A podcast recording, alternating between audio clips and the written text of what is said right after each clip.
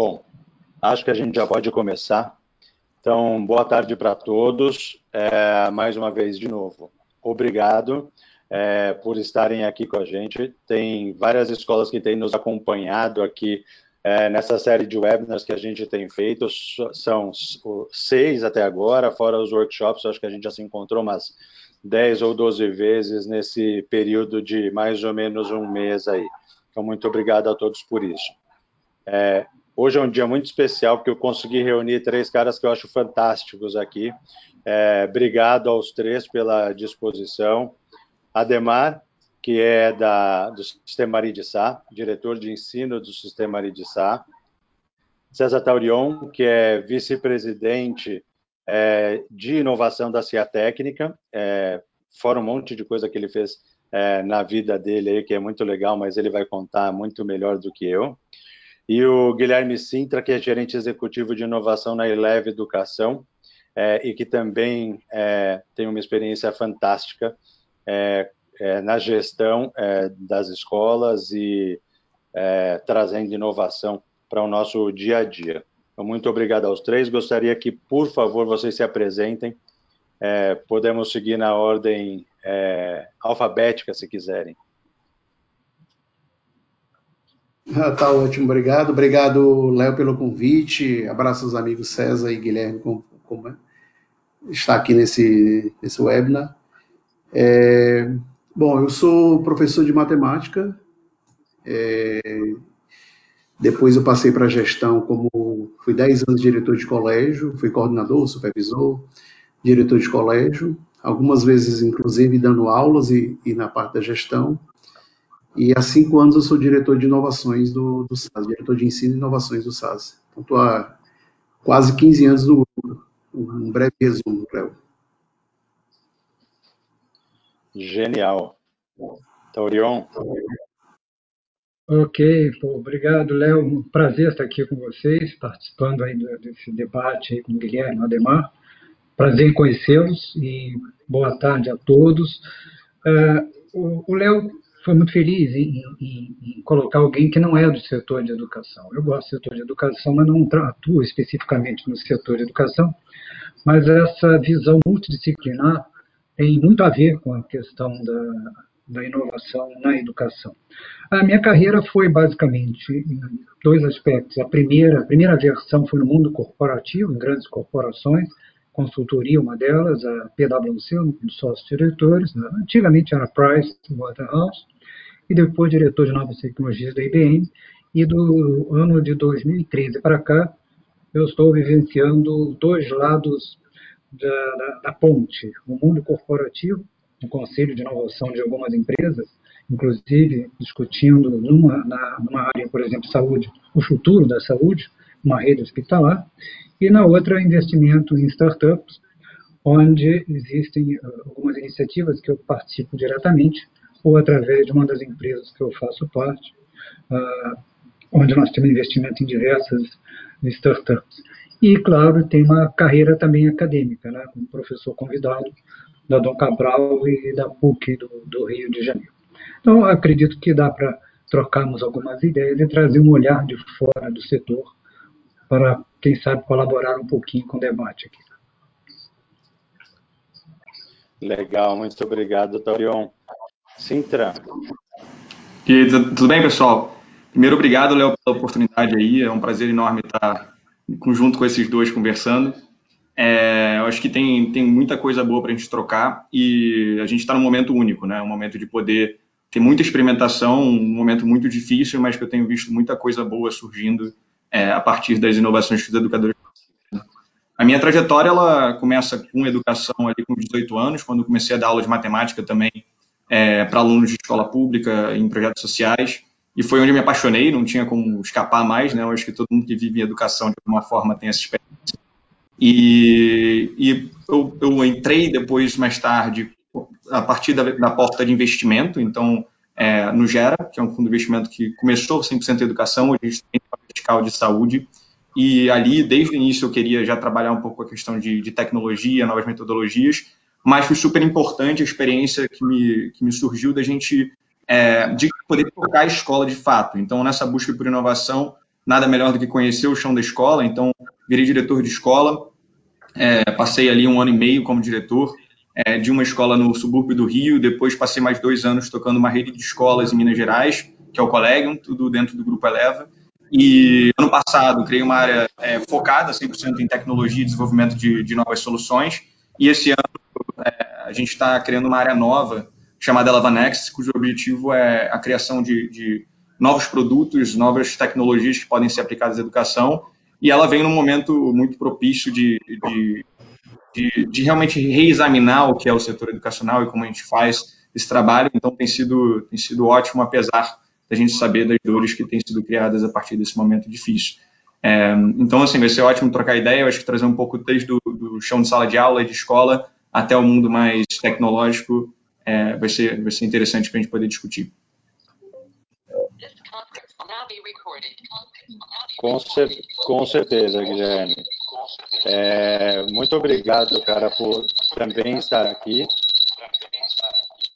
É, é muito gratificante ver o nosso universo escolar interagindo e trocando. Isso é realmente fantástico. Tem, tem sido uma, um, um grande prêmio, eu diria, para mim, nesse último mês, ver todo mundo é, super engajado em se ajudar. Isso é muito legal.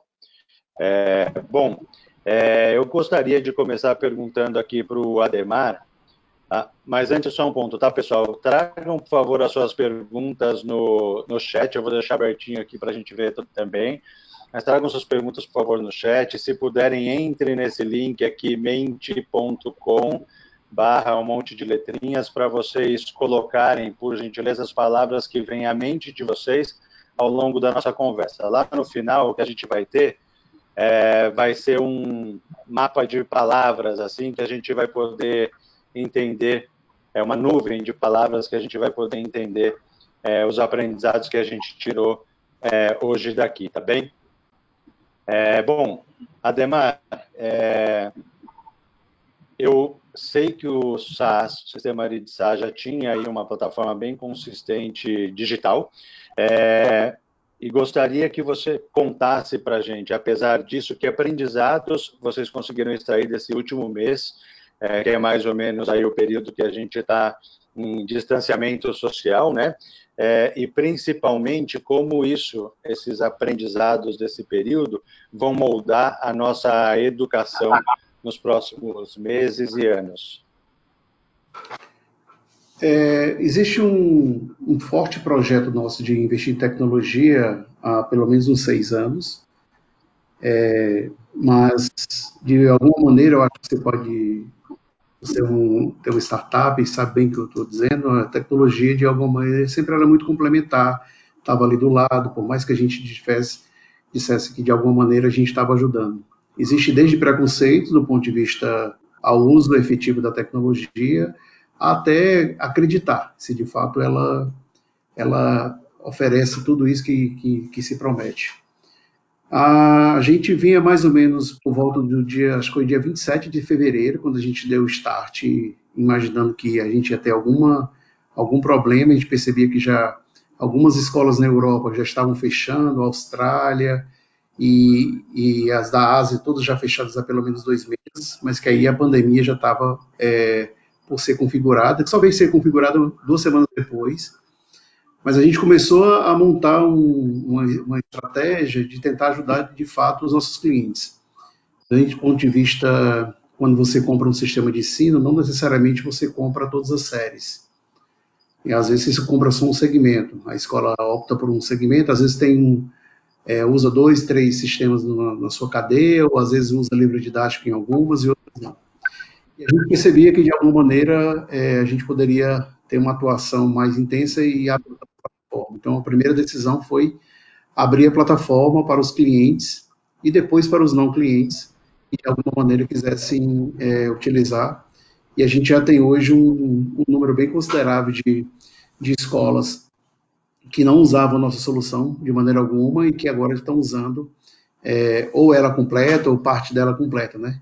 E a gente montou uma estratégia de conceito muito baseada em que se eu fazia antes uma, uma implantação numa escola, e eu ia lá na escola, enviava consultores. Imagine agora que eu tenho que fazer tudo isso remoto, né? Então a gente fez uma etapa de planejamento, criou umas, algumas sessões de estímulos, é, outras de imersão, e aí foram muitos tutoriais sendo criados para esse momento, e, muitas, e muitos treinamentos de conhecimento na prática. Né? Depois a gente faz uma rotina intensa de acompanhamento dessa escola. E, de maneira geral, tem dado muito certo. É, a gente tem visto é, coisas muito transformacionais, como você falou, em um mês. Na, nenhuma semana para a gente é igual à semana anterior. Toda semana a gente está lançando alguma coisa nova, a transformação digital, até dentro da empresa, ela aumentou muito. Tinha coisas que gente pudesse imaginar que eu ia fazer daqui a dois, três anos, e elas foram tiradas do, é, do chapéu e a gente foi lá e, e foi entregar. Vou dar um exemplo para você. Semana passada saiu uma regulamentação do CNE é, que ainda não está aprovada, mas que está em construção, deve ser aprovada por esses dias, da regulamentação de, do uso de tecnologia para educação infantil.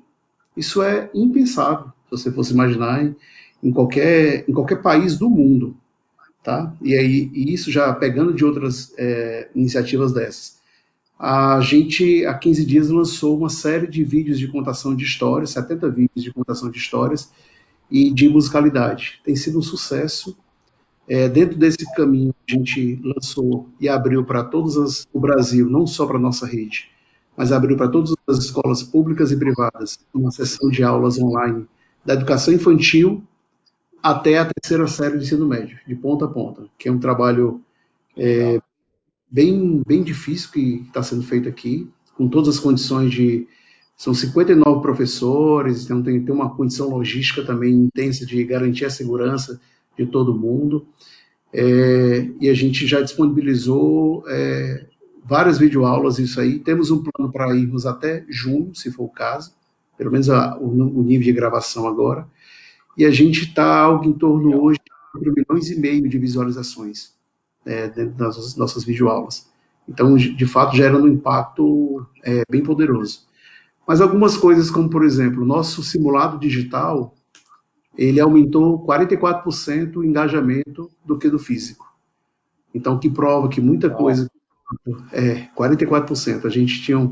É, lançamos dois já, lançamos um SAS FUVEST e lançamos um SAS, Unica, um SAS Enem nesse final de semana, e com índice assim, de engajamento muito intensos. Né? Claro que algumas coisas se facilitam, porque está todo mundo em casa, existe uma, existe uma outra uma outra modelo do que está acontecendo no mundo todo. Né? A gente tem hoje é, um bilhão e meio de, de, de, crianças sem assistir aula, então assim, o, impacto é muito forte.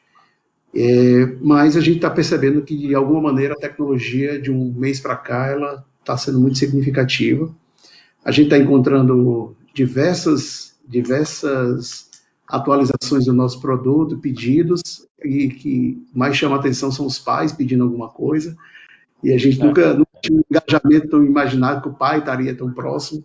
Então, está recebendo de todos os professores, que são grandes guerreiros aí nessa, nessa luta. O professor é algo que se imaginava que a tecnologia ia tirar o professor.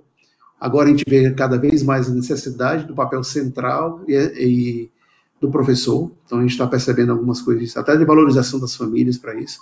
Então está sendo muito desafiante, mas está sendo muito prazeroso. Né? Eu acho que tem, tem um modelo aí de transformação digital que acho que não vem mais para para ser deixado de lado. Então, vem alguma coisa muito impactante aí, cada vez mais para o futuro.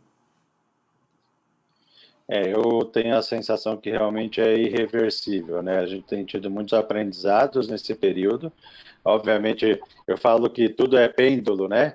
É, a gente sempre tem um extremo e o outro, e a gente sai de um ponto do pêndulo e vai para o outro ponto do pêndulo, e daqui a pouco a gente começa a equilibrar as coisas todas. Eu acho que a gente saiu de um extremo, foi para o outro, as coisas devem equilibrar, e imagino eu que é, todo esse aprendizado a forceps, né, assim, na, na, porrada que a gente tem tido, vai, vai perdurar bastante, né. É, vamos aproveitar aqui é, um pouco também do que o Taurion tem, é, é, tem visto no, no nosso universo aí é, mais abrangente, né?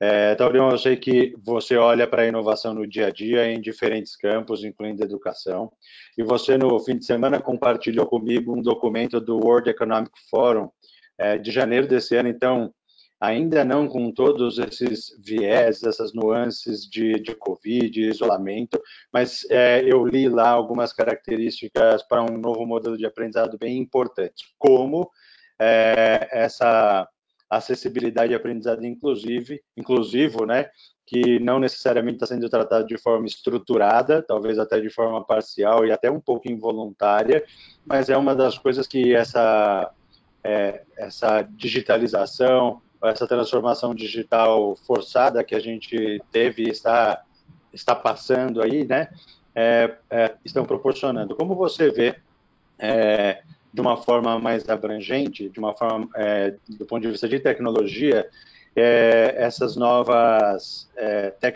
essas no, novas tecnologias aí para os segmentos, todos os segmentos de educação, para a gente caminhar para essa educação 4.0. Perfeito, Léo. O, o processo que nós estamos vivenciando é um processo de mudança que já estava ocorrendo. É, o próprio relatório do Fórum Econômico Mundial, ao classificar os países em relação ao mundo digital, o que ele chama, digamos, a revolução industrial 4.0, novo cenário, e colocou o Brasil, se, esse relatório é muito interessante, é, é gratuito o acesso no, no, site do Fórum Econômico, mas o Brasil está lá atrás. Isso é muito preocupante, na, na preparação para os profissionais para o que seria a economia digital. Uh, nós tivemos o. Estamos vivenciando a crise do Covid, que fez com que todos os setores, escolas inclusive, tivesse que, a forceps, como você disse, fazer uma, digamos, uma entrada no mundo online. O que não significa, muitas vezes, que eles fizeram transformação digital. Usar online para fazer as mesmas coisas que você fazia analogicamente não é transformação digital, apenas usar Uh, é como usar um, um, celular para você tirar foto de um fax e mandar esse fax pelo WhatsApp. Então, é bem mais do que isso. O que nós temos que ver é que nós estamos num, num futuro, não, visualizando um futuro, que é muito difícil até saber, por exemplo, quais serão as profissões. Se nós não temos uma ideia clara de quais serão essas profissões, como preparar as crianças de hoje para esse mundo que vai estar em constante mutação. Então, alguns parâmetros básicos têm que ser pensados, e eu acho que isso é fundamental quando a gente fala na inovação da educação. Primeiro, o modelo eh, de educação. O modelo tem que ser contínuo. O conceito de ex-aluno deixa de existir. Você, desde criança até o final da vida, você vai estar mudando constantemente. O conceito de flexibilização e menos especialização por mais se eu for muito especializado, pode ser que daqui a 10, 15 anos essa minha especialização perca relevância. E se eu não tiver capacidade, flexibilidade para me ajustar a outras dinâmicas do mercado de trabalho, eu vou ter realmente problemas em relação a isso. A uso de tecnologias me permite é, uma, uma, uma, experiência de imersão muito melhor que eu tenho hoje. Hoje a gente faz muitas coisas com algumas plataformas ou ou ferramentas como nós estamos usando, ou Zoom, ou qualquer outra, ainda são ferramentas muito toscas. Você perde muito da percepção da relação pessoal, que é o olhar, é, é, gestos, uma série de, digamos, de, de ações que nós tomamos numa relação, até distanciamento, eu sinto perto de alguém, eu sinto longe, que depende até da empatia que você tem com relação a outra pessoa. E nas tecnologias que nós temos hoje, elas são muito toscas, não permitem que isso aconteça. Então, nós vemos aí a possibilidade de alavancagem de diversas tecnologias, como realidade virtual, realidade aumentada, a própria tecnologia de, de, de acesso, como o 5G, aumentando, o uso de inteligência artificial e robótica, inteligência artificial para o ensino personalizado. Que a gente vê muito é, sair da aula para o vídeo, mas da mesma maneira que nós ensinamos, ou seja, eu falo como professor e todo mundo ouve sentado, uma, uma atitude muito passiva dos alunos. Eu acredito que a educação vai ser muito mais do professor se transformar num facilitador e você ter uma vivência muito prática, aprender as coisas à medida que forem necessárias. Então, em vez de ter um cardápio de disciplinas, você teria um cardápio de problemas e trabalharia nesses problemas à medida que uh, seu temperamento, do seu gosto, e você ia aprendendo à medida do necessário. Por exemplo, vamos supor que você possa fazer um exercício para do tipo, claro, não crianças muito pequenininhas, mas que um pouco mais de capacidade de, de, de digamos, de fazer contas, é, você dá um problema prático. Olha, eu tenho 30 brinquedos aqui, é, vamos imaginar como colocar numa caixa. Então, eu tenho que calcular o volume, essas coisas todas. Peso, que eu vou ter que levar para algum lugar para outro, já entra um novo tipo de aprendizado. Ah, eu gostaria que fosse a prova d'água. Então, eu tenho que pensar um pouquinho em relação a que material vou usar. Então, em vez de eu ficar aprendendo coisas que talvez não sejam úteis daqui a algum tempo, ou não vou praticar, eh, eu começo a aprender na medida do possível.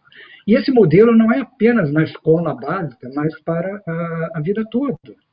Por exemplo, quando você vai já na universidade e você vê a, rápida transformação das disciplinas, eu estou muito envolvido em saúde, e hoje um ditado claro que a gente fala na saúde é o seguinte: em cinco anos, 50% você aprendeu na sua faculdade vai estar obsoleto. Você não sabe exatamente quais 50%. Então, é um aprendizado contínuo. Então, a educação ela tem que ser revista. Revista nos seus princípios básicos.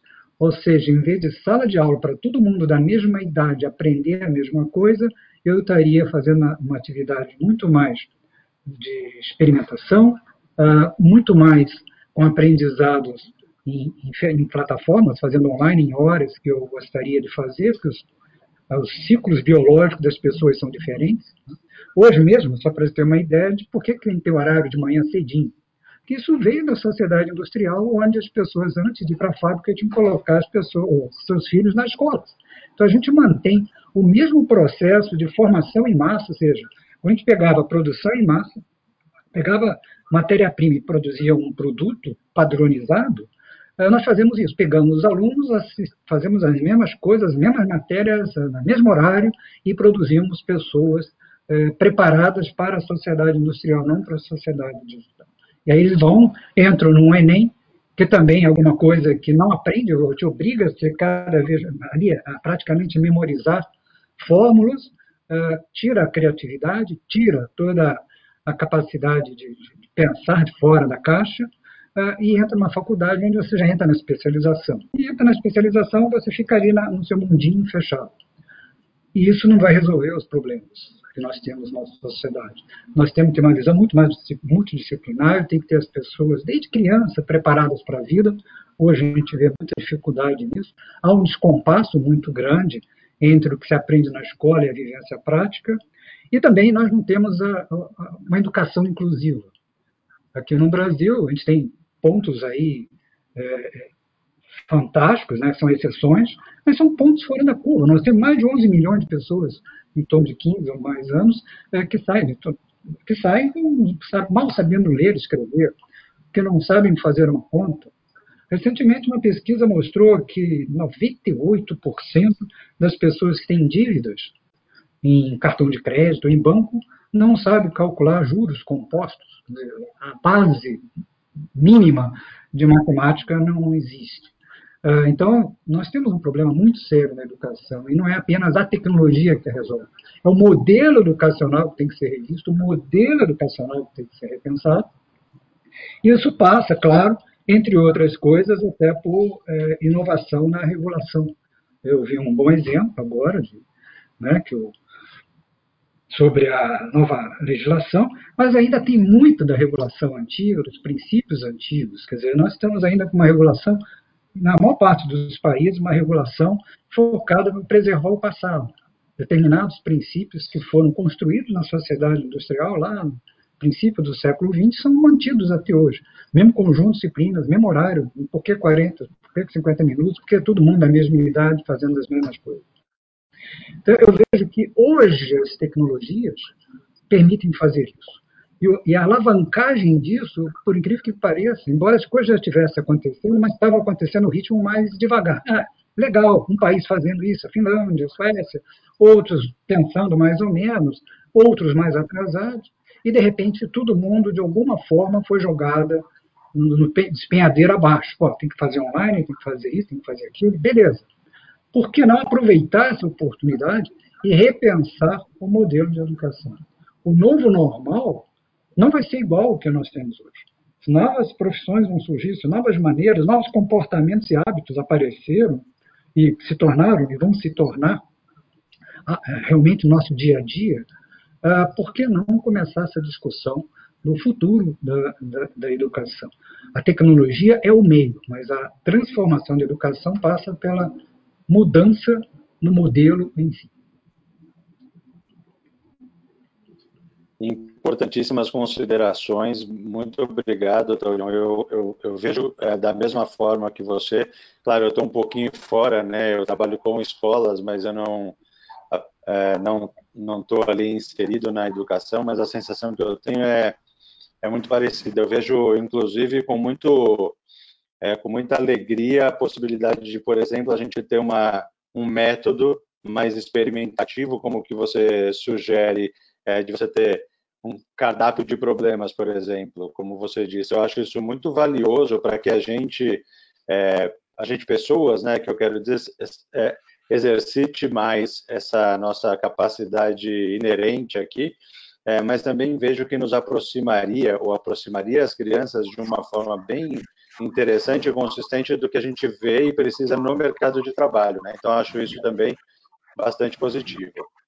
É, Guilherme, é, lá na Eleve Educação, eu sei que você busca inovações, seja para gestão, seja para educação, né, dentro e fora da sala de aula. E é, pelo que eu tenho visto nos últimos é, anos aí que a gente se conhece, né, cara?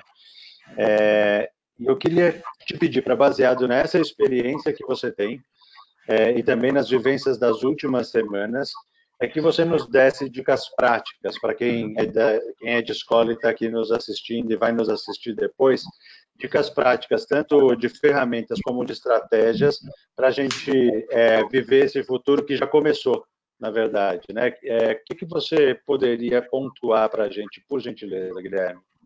Não, perfeito. Eu acho que, assim, construindo um pouco em cima do que o César falou, né, é, acho que a gente foi colocado num momento, em uma situação completamente peculiar em vários sentidos, mas um desses sentidos da peculiaridade é que não o que aconteceu não foi que de fato a gente mudou o rumo da educação. O que aconteceu, na minha visão, né, isso é uma opinião, óbvio, mas é que a gente acelerou o passo do que viria a acontecer futuramente. Né? Então, o futuro está aqui agora, porque de fato a gente foi jogado nessa situação, como o próprio César falou.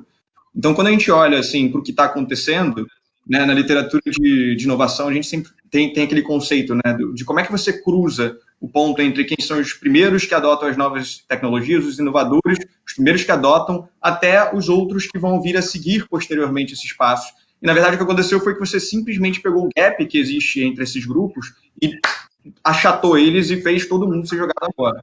Então, assim, se eu falasse que eu tenho dicas, né, que eu sei exatamente o que é o certo a se fazer, eu estaria mentindo. Eu acho que todo mundo é, sabe disso, acho que ninguém estava preparado para isso. É, a gente tem todo um passo de, de, de, andar, analisar, fazer teste de hipótese, piloto, para chegar às inovações que fazem sentido, e do dia para a noite a gente teve que construir tudo do zero. Então, a, a, abordagem que a gente seguiu ali na Eleva foi uma abordagem de agir rápido, mas ao mesmo tempo estudar rápido e aprender rápido com o que está acontecendo. Então, foi muito uma abordagem de ir para a rua, entre muitas aspas, né, porque ninguém está indo para a rua, mas de conversar com educadores, de conversar com os professores, de criar grupos de discussão, entender o que eles estão fazendo, funcionando ou não. Então, nesse momento, assim, é impressionante como uma semana depois da outra a gente está aprendendo, né, de uma forma muito acelerada o que funciona e o que não funciona. E aí o primeiro ponto que eu queria trazer é o ponto da saúde mental. Antes de qualquer outro tema que a gente tenha que discutir aqui, é, fica evidente que em educação isso já tem que ser muito debatido. A Leva já trabalha com isso faz tempo. A gente tem um programa é, que atingiu já mais de 200 mil alunos só para falar de saúde mental, né, que é o LIVE. Mas a gente está olhando para isso para trazer para todo o resto, porque isso sempre foi importante, mas no momento de crise como a gente está vivendo, isso é ainda mais relevante. Né? Então, o primeiro ponto é, vamos lembrar de não, não se torturar para ser e ser os melhores em fazer tecnologia e funcionar nesse conceito que está agora, porque não vai funcionar dessa forma. A gente está aprendendo e aprendendo rápido, mas aprendendo junto. Então, o primeiro ponto que eu queria trazer é isso. A preocupação com saúde mental, ela é cada vez mais premente nesse momento então nem se fala. Então, assim, não adianta a gente querer, nesse primeiro momento, estar tá acertando, mas sim querer testar rápido, ver o que, que não funciona, mudar isso rápido, aprender e trazer o que faz sentido continuar a posteriori, tá?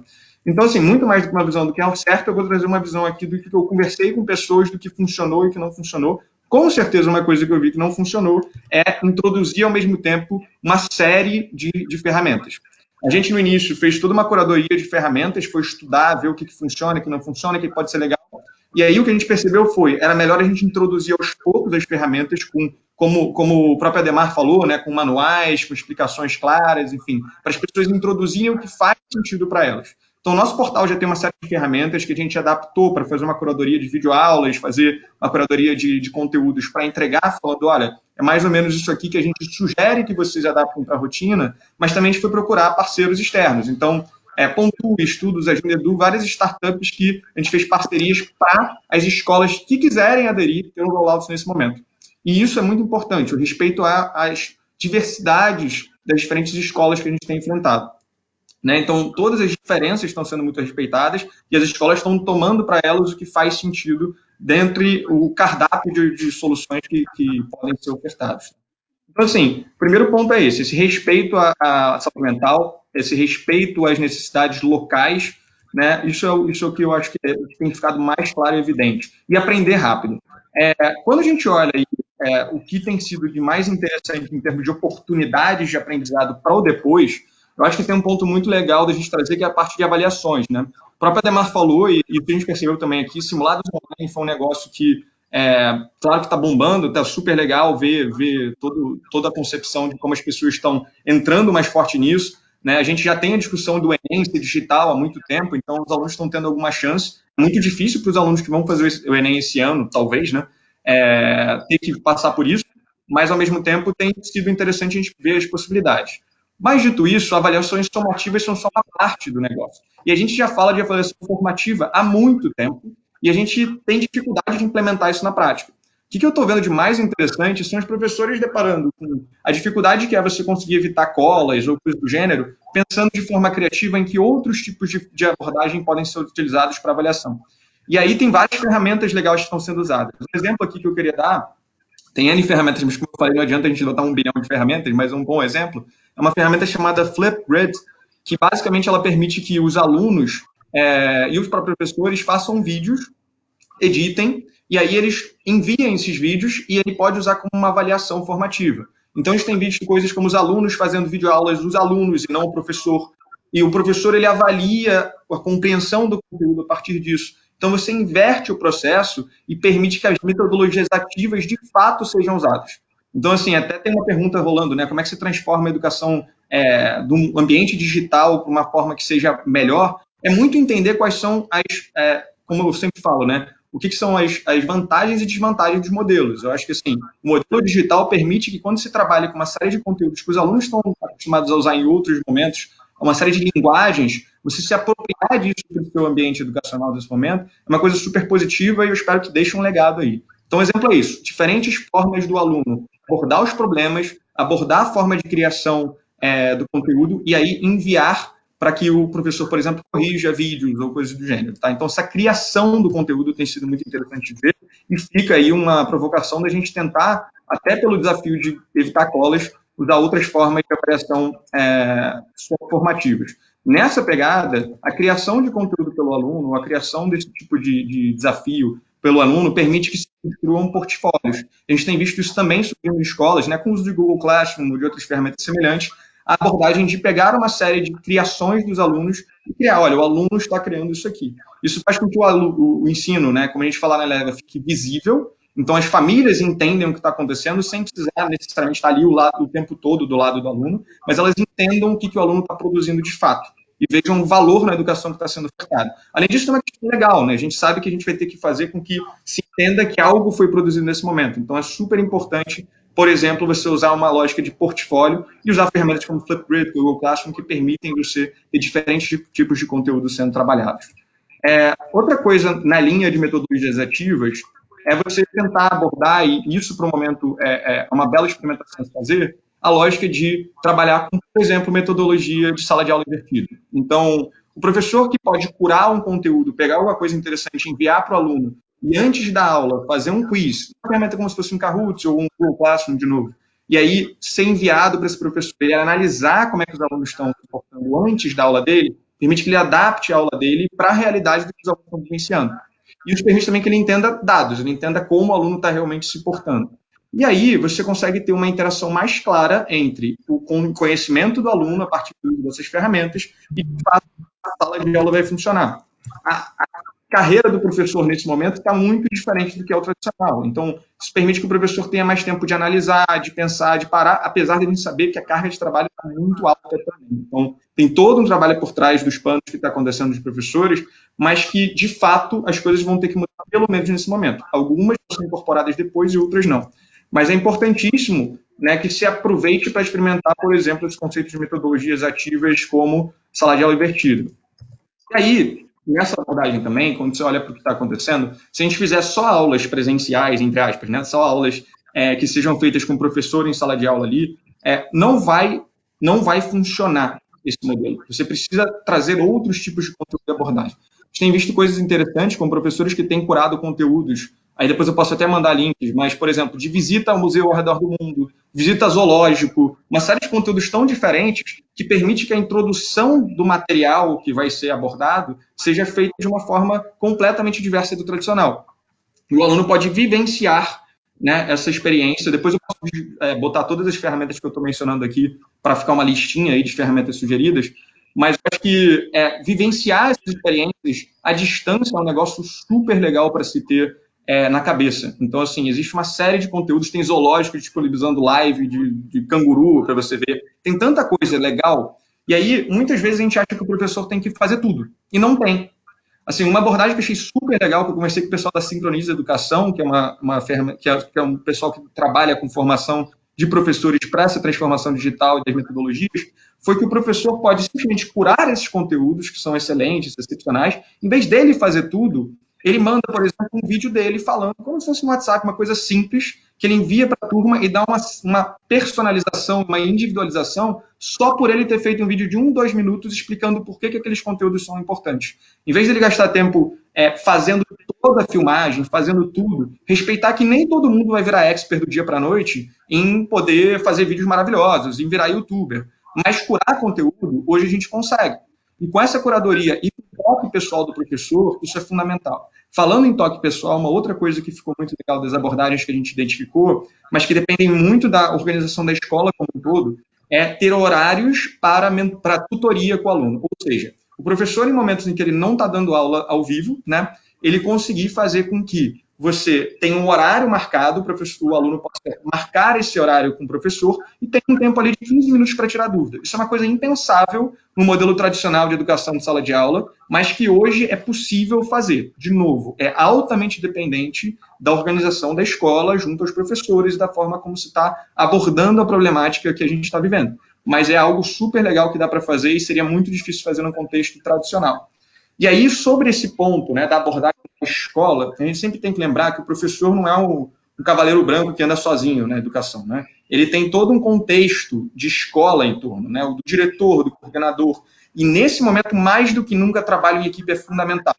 Então, assim, a, o desafio é como é que você segrega os trabalhos, né, ao mesmo tempo, para que cada um tenha quase que uma linha de produção entre muitas aspas, mas que juntos, o que a escola oferta em termos de curadoria, junto ao sistema de ensino, né, ou os materiais didáticos que são usados, mas da própria comunidade de educadores, permita que os professores se apoiem na criação de conteúdos ou curadoria de conteúdos, se apoiem nas melhorias que estão sendo feitas muito rapidamente no dia a dia, se apoiem em termos socioemocionais também, e consigam criar ferramentas novas. A inovação está vindo desse tipo de comunidade de educadores que está se formando muito rápido nesse momento de crise. Isso está sendo maravilhoso de ver, assim, como os educadores estão focando informação muito rápido. E aí, todas as metodologias, abordagens, ferramentas que eu estou falando, veio de professores do nosso grupo, que trouxeram para a gente e falaram, olha, a gente está fazendo isso, a gente está fazendo aquilo. A gente vê cada exemplo incrível de criatividade que agora está se espalhando como, de fato, a necessidade é, tem demandado, tá? Então, assim, acho que o, o grande ponto para mim é a gente entendendo né, o quanto que nós temos que trabalhar juntos, a gente começa a colocar na cabeça é, que a gente precisa continuar com isso para frente. Eu acho que algumas coisas que vão ficar e que a gente tem que ter na cabeça é muita coisa vai voltar ao normal, entre aspas, né? vai voltar ao dia a dia, mas tem que ter estratégia para voltar. Tá? Então, por exemplo, trabalhar com dados, trabalhar com portfólio, trabalhar com portfólio é dado, né? o que, que o aluno está produzindo, trabalhar com números, isso tem que continuar depois. É alguma coisa que a gente está sendo exposto agora, isso tem que continuar. Porque na hora que voltar, cada um vai ter diferenças muito grandes da forma como trabalhou ao longo desse período né, de, de quarentena. Os nossos alunos vão ter que ser abordados de forma mais individualizada. Isso já é uma tendência natural, agora é mais premente ainda que a gente faça isso. Então, essa é a primeira coisa que eu queria deixar é, claro né, nesse, nesse, nesse que eu estou falando, que é vamos incorporar isso de volta na nossa rotina, vamos trazer esse trabalho com dados que está sendo feito no dia a dia para funcionar no dia a dia. Metodologias ativas, vamos aproveitar que a gente está fazendo sim com conteúdos digitais diferentes, esse tipo de coisa, mas o que, que funciona na prática de sala de aula normal ou como dever de casa? Vamos abordar isso também, trazer avaliação formativa para o dia a dia? Acho que a gente está num momento muito bom de exposição a esse tipo de abordagem diferente. É, eu acho que, assim, mais do que tudo, que a gente consiga trazer o que tem de melhor nesse ponto. A gente, como sistema de ensino, tem que ajudar os professores a continuarem levando isso, dado que é, é muito difícil durante o dia a dia de um professor conseguir levar isso adiante, porque muda, com, com essa ter de novo o trajetório, esse trajeto de lá para cá, que reduz muito o tempo que é permitido a estudo, a, a desenvolvimento é, como profissional, mas também esse tipo de curadoria. Mas, ao mesmo tempo, acho que vai ficar um legado muito legal para os professores que estão aproveitando. E principalmente essa questão de trabalho em equipe da preocupação com socioemocional são coisas que eu espero que fiquem e que são as maiores dicas que eu acho que surgiram em todas as conversas, tá? É, então, enfim, eu, eu, me alonguei um pouco, mas depois eu deixo aí um pouco as ferramentas para o pessoal. E acho que agora, enfim, é, acho que agora a gente tem que estar cada vez mais unido mesmo, porque é difícil, mas acho que está todo mundo extraindo desse limão aí uma bela limonada e eu acho que vai ser super positivo no futuro o que a gente pode criar. Pô, Guilherme, muito obrigado, foi excelente. Assim, acho que você também, além de ter dado ferramentas que está todo mundo já pedindo aqui no chat, você puder mandar no chat ou mandar para mim, eu compartilho com todo mundo, até quem quiser depois é, o vídeo dessa, desse webinar com essas considerações é, que os três nos trouxeram, manda um e-mail ali para mim e eu vou consolidar tudo. Ó, tá tudo aí, ó, o Guilherme já está colocando essas várias ferramentas aí. O InShot, inclusive, a gente falou num workshop que a gente fez sobre gravação de vídeo com uma produtora explicando para as escolas e para os educadores como fazer vídeos mais legais, assim, enquadramento, som, tudo isso, assim. Eles falaram dessa ferramenta, bem, bem legal. Olha, a gente tem aqui algumas, algumas participações. É, então vamos ler aqui do Daniel. Ele diz que, pegando cara no que o, no que o Taurion falou, é, o filho dele está se preparando para o Enem e nesses dias fazendo aula online. Ele disse que percebe, peraí que fugiu aqui o texto dele. Ele disse que percebe que a plataforma funciona do ponto de vista de tecnologia, mas é, não funciona do ponto de vista educacional. Como garantir que a plataforma garanta é, a educação melhor do que a sala de aula? É, eu deixo para vocês escolherem quem responde aí, quem quem se, se habilita aí para responder. Guilherme, você eu conhece bem as plataformas? Desculpa? É, eu acho que o Guilherme deu uma dica boa sobre isso, desse lance, ah, por exemplo, de inverter aqui, né? Perfeito. Eu, posso falar um pouco depois, então, mas depois eu, eu queria complementar. Pode, pode falar, Guilherme, depois eu complemento. É, tá bom, pode ser. É, eu acho que assim, acho que o grande ponto aí é, é, a gente entender as vocações, né? De novo, eu acho que a gente tentar, próprio César falou muito bem disso e, e o Ademar também, a gente tentar simplesmente pegar a sala de aula e replicar, que é o que a gente está fazendo honestamente, tem muito é, no início, né? E agora a gente está mudando e adaptando. Porque muito do que tem sido discutido por especialista é que a gente não pode chamar o que a gente está fazendo ensino à distância. E eu acho isso muito importante. Porque, na verdade, tem gente chamando de ensino remoto de emergência porque é como começou o processo. Quando a gente começa né, é, a abordagem de mudança completa do paradigma, a gente simplesmente falou, cara, vamos pegar o que tem e vamos adaptar ao máximo que a gente conseguir. O que está surgindo agora é o que vem a ser o ensino à distância.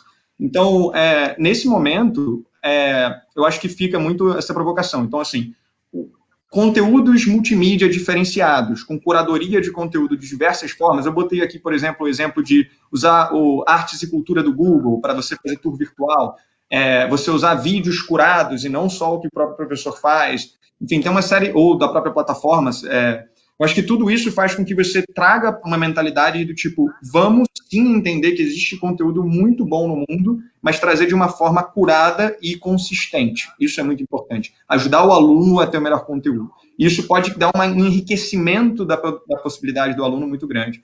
É, essa possibilidade de criação do conteúdo pelo aluno é algo que fica muito forte quando você traz essas metodologias ativas e que a gente está podendo experimentar. Isso é independente de ensino à distância, tá? Mas no ensino à distância você está tendo essa possibilidade, né? Na nossa, no nosso momento, a gente está tendo essa possibilidade mais forte.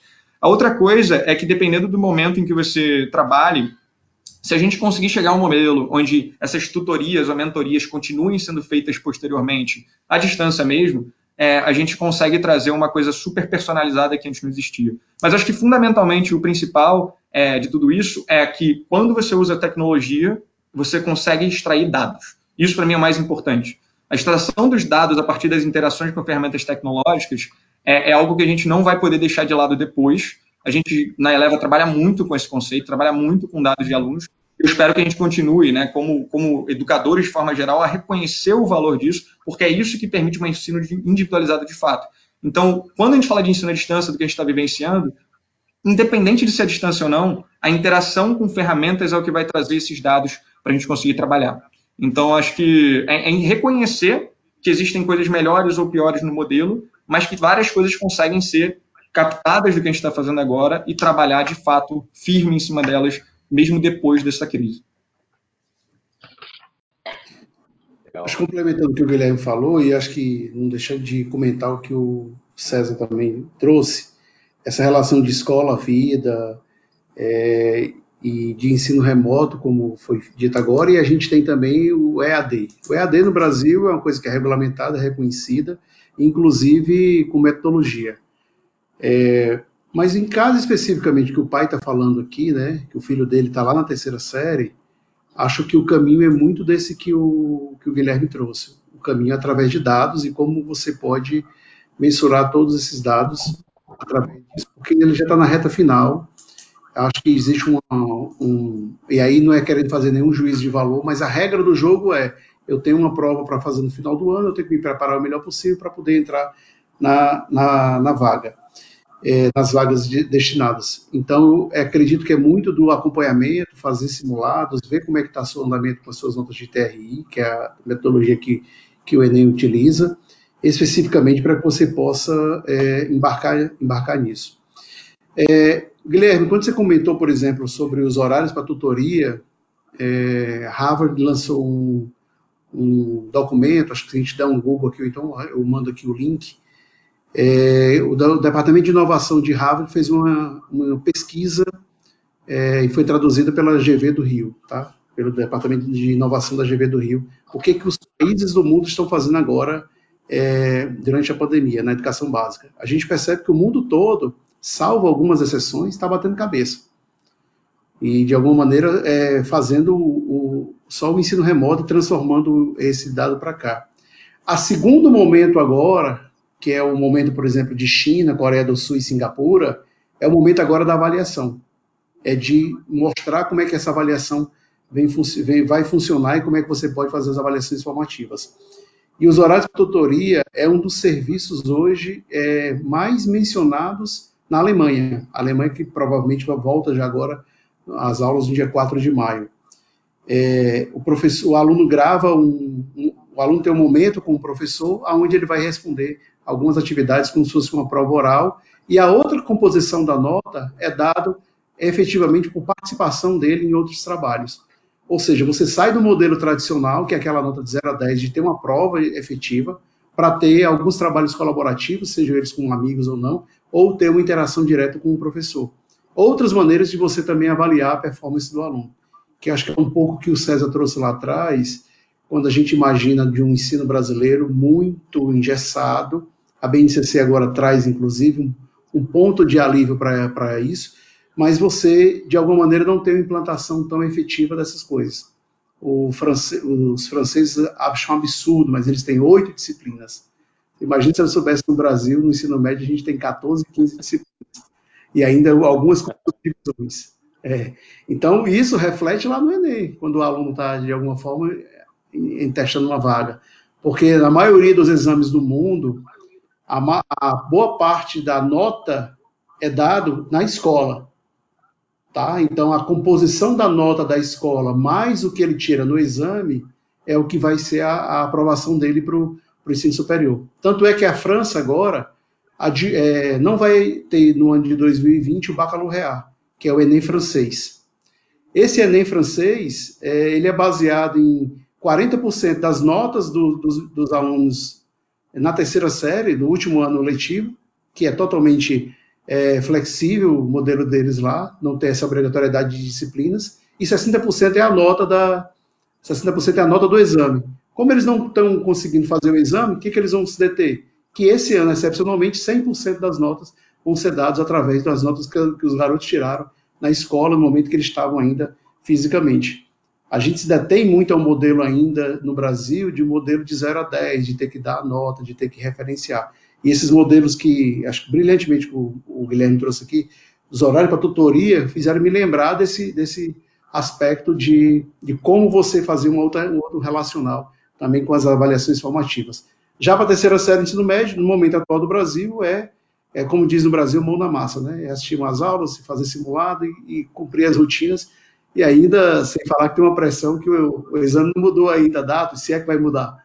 Então tem lá marcado para novembro e, e, assim vai, vai deverá ocorrer. Olha, eu queria fazer um aproveitar um aqui. Eu de... Por favor, por favor, Taurion. Você quer fazer o comentário primeiro? Imagina, você é a prioridade, por favor. Obrigado.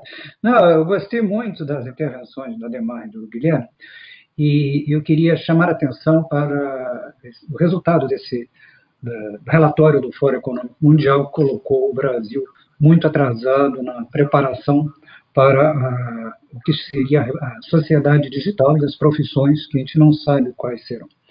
Vamos dar alguns exemplos de como essas profissões vão ter que se mudar e como isso tem que começar no ensino básico para chegar mais lá na frente. Né? Se olhar lá na frente, a gente tem discutido com alguma uma grande escola de negócio é, o futuro da escola de negócio. Né? Os MBAs não têm mais sentido. Não tem mais sentido você fazer o MBA hoje, uh, ter um monte de disciplinas, daqui a dois anos uh, você colocar em prática algumas dessas. Então, a ideia é se transformar a escola de negócios em, digamos, nanocursos e você ter coisas práticas, como, por exemplo, criar um banco digital e as pessoas vão vão, vão preparando esse novo negócio. Mas para chegar nesse nível, lá embaixo, lá no início, tem que ter uma educação preparada. E a gente vê que nós temos que estar muito antenados com o que vai ser daqui a 10, 15, 20 anos. Porque as crianças de 8 anos aqui, daqui a 10 anos, estão com 18, daqui a 15 anos, 23, a gente não tem ideia de que profissões vamos ter. Vamos pegar, por exemplo, o impacto da inteligência artificial no dia a dia de diversas profissões. Vou pegar duas. No direito. Quando nós pegamos no direito, eh, nós vemos, por exemplo, quando você faz uma análise de contrato, um advogado gasta em torno de uma hora e meia para fazer uma análise de contrato e um algoritmo faz isso em 30 segundos. Ou seja, uma hora e meia eu consigo fazer 180 eh, análises de contrato, um monte de análise. Então, um escritório de advocacia vai ficar constituído de alguns advogados experientes e não precisa de estagiários, que é onde é, é, atividade do estagiário exatamente fazer essa análise desses contratos, verificar se as cláusulas são corretas, se está dentro de uma certa jurisprudência, assim por diante. Isso vai repensar a, universidade, no caso da faculdade de Direito, que é basicamente teórica e você aprende no estágio. Se não tiver estágio, você tem que repensar ali a faculdade. Então, a gente começa a ver que a cadeia começa a se mexer. Na medicina, por exemplo, quando você tem hoje análise de imagem, é muito mais eficiente uma máquina do que um radiologista. Significa que a máquina vai substituir o radiologista? Não. Vai tirar o robô que está dentro do radiologista, que é aquele indivíduo que passa o dia inteiro analisando imagens, fica cansado no final do dia, com a taxa de erros crescente ao longo do dia, e você deixa para a máquina. Tirando o robô de dentro do, do médico, ele se torna mais humano, mais médico, mais medicina. Uma medicina muito mais focada uh, no indivíduo, na saúde, então, nós vamos ter que rever o processo de educação da medicina. Então, nós começamos a ver que se nós estamos hoje começando a, a formar pessoas para a vida, com 8, 9, 10 anos, depois eles vão cumprindo outras, outras evoluções de, de aprendizado, que profissão ele vai ter? Eu não sei. Mesmo porque as de hoje provavelmente não existirão mais.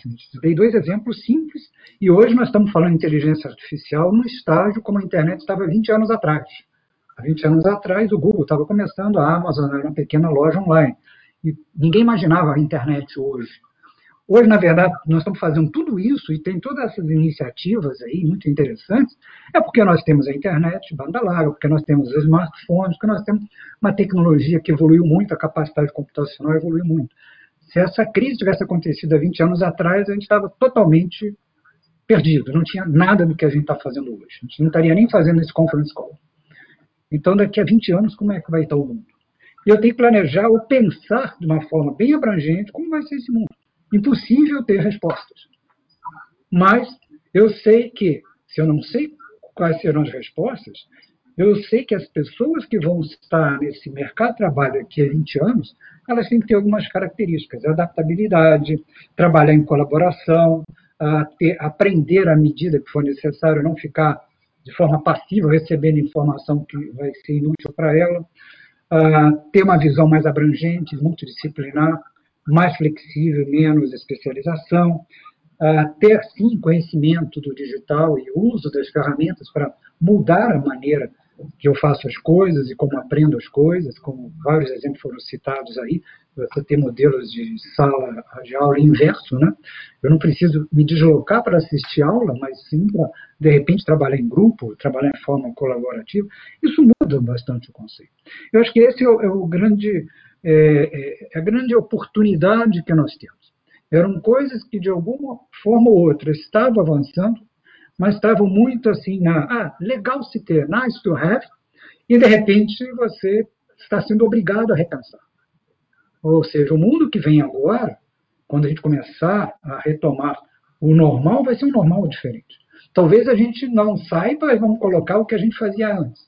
Mas quem se acostumou, e passar dois, três meses gera já um hábito de consumo diferenciado, a uma flexibilidade maior do que ir para uma sala de aula, não vai se sentir feliz. Então, provavelmente, se uma, alguma uh, escola, algum empreendimento tiver uma, uma, digamos, uma maneira mais inovadora de transformar tudo isso que nós estamos fazendo hoje uma maneira diferente, diferenciada de ensino, vai atrair muito mais interesse. Quer dizer, a própria evolução natural, mais adaptável que vai sobreviver, vai falar mais forte nesse mundo pós-Covid. Então, nós temos que estar muito antenados com, exatamente com esses eh, cenários que virão. É eles que vão direcionar como devemos pensar, como devemos imaginar a educação e como devemos, então, pensar nas tecnologias, nos processos para que esse cenário se torne verdade. Então, é, era basicamente esse comentário, que no fundo era para consolidar o que o Guilherme Demar comentou, tá nessa linha, eu acho que é super importante isso. E só para fechar, a gente tem sentido que o modelo hoje não funciona, porque a gente tem investido muito em startups de inteligência artificial, e nós tivemos que criar o I2A2, o Instituto de Inteligência Artificial Aplicada, para formação de profissionais, uh, cientistas de dados, engenheiros de aprendizado de máquina, machine learning, devido à deficiência da formação educacional universitária. Aqui no Brasil, base matemática muito ruim, onde as pessoas foram, aprenderam ao longo de toda a sua carreira educacional, basicamente, a ouvir, ser muito passivo, e você tem pouco, tem, tem pessoas geniais, mas são a grande massa ainda é muito passiva. O aprendizado foi passivo, eles foram educados a serem passivos, a ouvir o professor e, e, mal questionar os pontos de vista. E isso leva a você ter profissionais na ponta com muita deficiência quando você fala, por exemplo, em criação de algoritmos de inteligência artificial. Então, tivemos que criar um instituto exatamente para pegar esses expoentes que estavam perdidos nas universidades e formar turmas específicas para esse pessoal ir à frente. Se eles ficassem perdidos nas universidades, iam ficar pela média. Você, na média, você baixa a qualidade.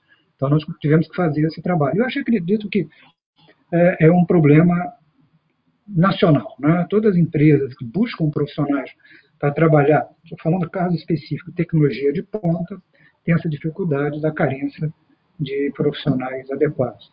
Porque começa lá na formação básica, que não foi adequada. É, acho, acho, que, que só para completar tá, o, é...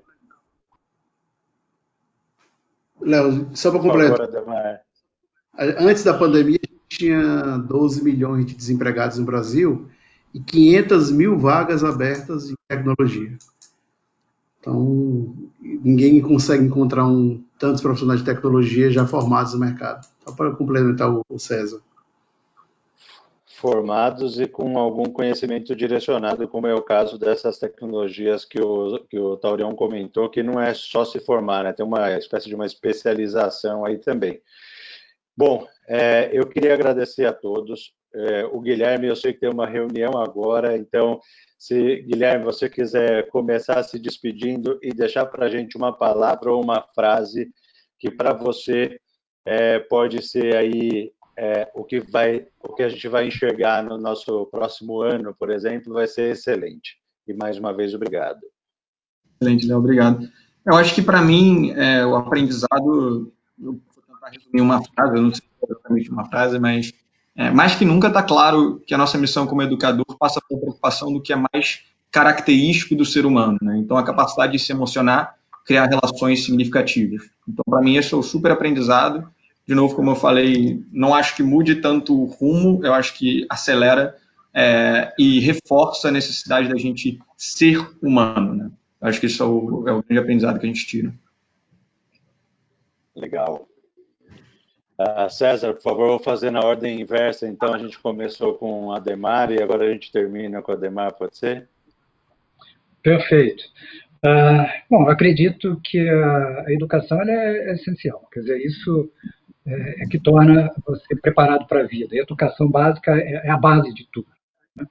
Mas que preparar para a vida, em todos os aspectos. A escola tem que olhar não apenas, a, a, digamos, a grade curricular, mas o, se o aluno está feliz, se é aquilo mesmo que atende a demanda de cada um. E a tecnologia me ajuda a, ter, a identificar perfis e fazer a atividade cada vez mais personalizada. Eu tenho que usar a tecnologia nesse contexto. Né? É fazer com que a, a pessoa seja feliz e realmente tenha capacidade para ser flexível, adaptável e ficar, é, é, digamos, é, se ajustando dinamicamente às variações dos seus interesses e do próprio mercado de trabalho, onde ele vai passar o resto da vida dele. Quer dizer, nós estamos preparando para um futuro que é o resto da vida do aluno. Então, acho que é muito importante esse papel. Muito legal. Ademar, por favor, sua frase, sua palavra para o nosso próximo ano e como você está enxergando isso, por favor. É, obrigado pelo convite, Léo. Obrigado aos colegas também pelo debate. Acho que foi muito rico. É, eu vejo que a, a, tecnologia, de alguma maneira, ela vai chegar de forma mais assertiva agora.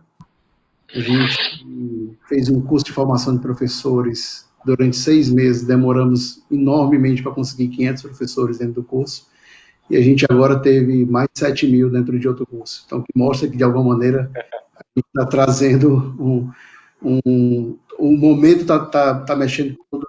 Mas eu queria fechar com uma frase que o Papa falou ontem, que ele diz assim, mais ou menos assim, que o risco é ser golpeado por um vírus ainda maior, o do egoísmo e da indiferença. Acho que a gente precisa sair melhor dessa crise, cada vez mais, não só com tecnologia, mas na forma da humanidade mesmo. Excelente, que belas mensagens vocês nos trouxeram. Muito obrigado. É, eu queria é, só finalizar, então, aqui agradecendo mais uma vez todo mundo que se prontificou aqui a acompanhar nossas conversas. Foi um prazer a participação de todo mundo. Ademar, César, Guilherme, muito obrigado mais uma vez pela participação de vocês aqui com as agendas é, super concorridas que eu sei que vocês têm. Então, uma honra podê-los ter aqui e participar desse momento com vocês. Queria só reforçar que essa série de webinars continua acontecendo. A gente já falou de assuntos bem relevantes. Acabou surgindo também um grupo de WhatsApp em que a gente está tentando manter essa conversa que começa aqui nos webinars é, viva e acontecendo. Então, estejam à vontade para participar com a gente ali. e pegando o gancho no, na é, análise de dados que todos falamos aqui hoje, na quarta-feira, às duas da tarde, nesse mesmo link, a gente vai fazer um webinar sobre é, é, Data Analytics e BI, Business Intelligence, pra, do, sobre a ótica da gestão escolar aqui. Então, fiquem convidados também para quarta-feira, às duas horas, participarmos juntos é, desse novo webinar que a gente vai fazer, tá bom? Pessoal, mais uma vez, muito obrigado. Foi um grande prazer. Boa tarde, boa semana para todos. Obrigado, um grande abraço a todos.